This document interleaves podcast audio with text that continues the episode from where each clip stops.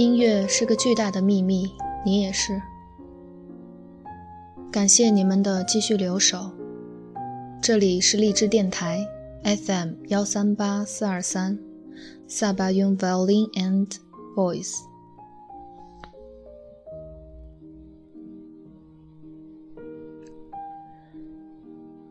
本来这一期计划跟大家分享一下八大经典小提琴协奏曲之一的布鲁赫 G 小调小提琴协奏曲，然而有一个原因。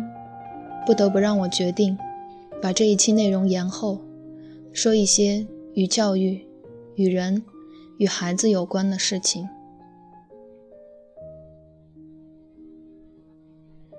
如果你看过蒋勋的美学系列书籍，那你对他一定并不陌生。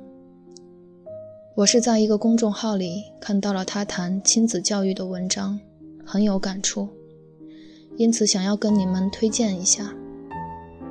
当然，更重要的原因是在我作为老师教孩子们拉琴的过程中，也深刻地感受到，我们现如今的应试教育正在残害一批又一批天性纯真、敏感脆弱的孩子，而他们的父母当年也是如此被残害长大的，很有可能还做了高官，亦或收入不菲，但就是没有人意识到。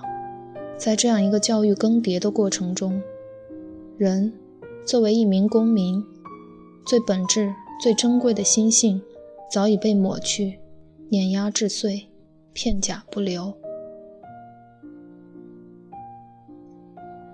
对于成年人来说，心亡仅仅只是成熟的代价，毕竟还有欲望可以填补，能够平衡。可是孩子们却在这样一个环境下，被抹杀了生命力。他们甚至连欲望是什么都来不及明白，就惨死在忙碌却如死水一般的生活中了。试问，在这样的状态下，为他们提供衣食住行，只为了让他们不断的学习，又有什么意义呢？那只是不断的重复劳作而已。他们并没有因此成长，应该说，他们在得到成长的机会以前，就已经被内在早已僵化的父母杀死了。不理会，不倾听，不问候，只说教，只批评，只结论。这实在不是跟一个鲜活生命在相处的氛围。可惜。有多少家长从未好好关照过自己的心，更别提和孩子进行心与心的交流了。这便是我想要跟你们分享这篇文章的缘由。我觉得它大过于天，大过于生活。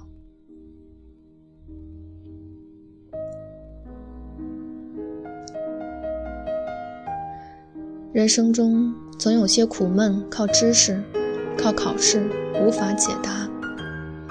在这个飞速发展、知识爆炸的时代，个人的情感挣扎似乎更加凸显。一个只是面对考试的孩子，可能很难有机会碰触到人性和真正的自我。这种挣扎也许会更加无处安放。我们一直期待。可以给孩子提供最美好的文学、历史、天文、传记、电影、音乐，就是希望可以给孩子扎根生活土壤的机会。也许在未来就会帮他们找到人生的解答，可以更加从容的安心做自己。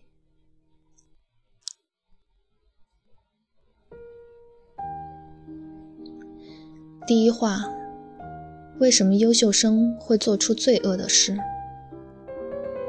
经常在新闻中看到一个受过高等教育的年轻人做出很傻的事情，或者因为在感情上找不到出口，伤害自己或伤害别人，甚至是自己的亲生父母。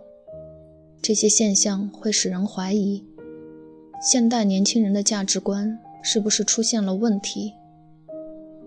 我个人觉得，年轻人本身是无辜的。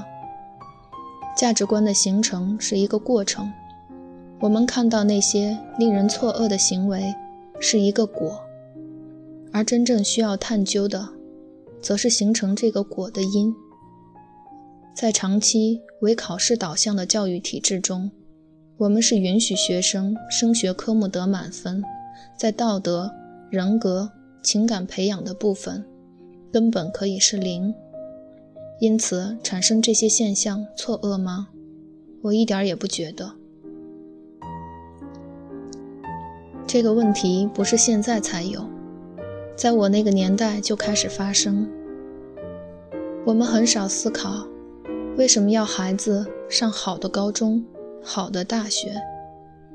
譬如我从事艺术工作，关心的是创作力，关心人性的美。我在不同的学校教过，从联考分数最低的学校到联考分数最高的学校。以我所教授的科系而言，我不觉得这些学校之间有太大的差别。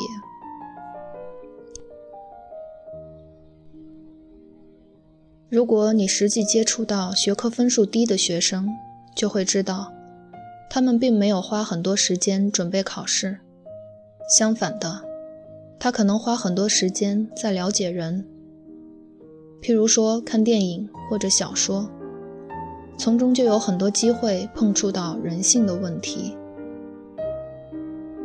可是专门会考试的学生呢，往往才是真正的问题所在。一九九八年发生震惊台湾社会的王水事件，一个女孩因为和另一个女孩。同一个男友交往，在慌张之际，就把化学方面的专长用出来。他调出了王水，犯下了谋杀案。我们可以说他的专业知识分数非常高，但他在道德跟感情处理上是零分。他是坏或是残酷吗？我不觉得，他根本没有其他选择。平常他缺乏对人性的了解，根本不知道怎么办，所以最后警方带他到现场时，他很茫然。他当然茫然，因为他根本不知道自己做了什么。这些个案是我们说的好学生所为，他们要进的科系和研究所，都是最难考的。他们从小就埋头在升学考试里，忽略了其他。从很多年前，我就很怕这样的人。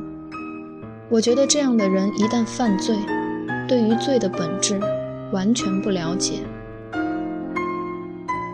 所以我一直觉得，如果要指责这样的事情，矛头应该指向一个教育的架构。这个架构教育出一批批像这样。非常奇怪的人。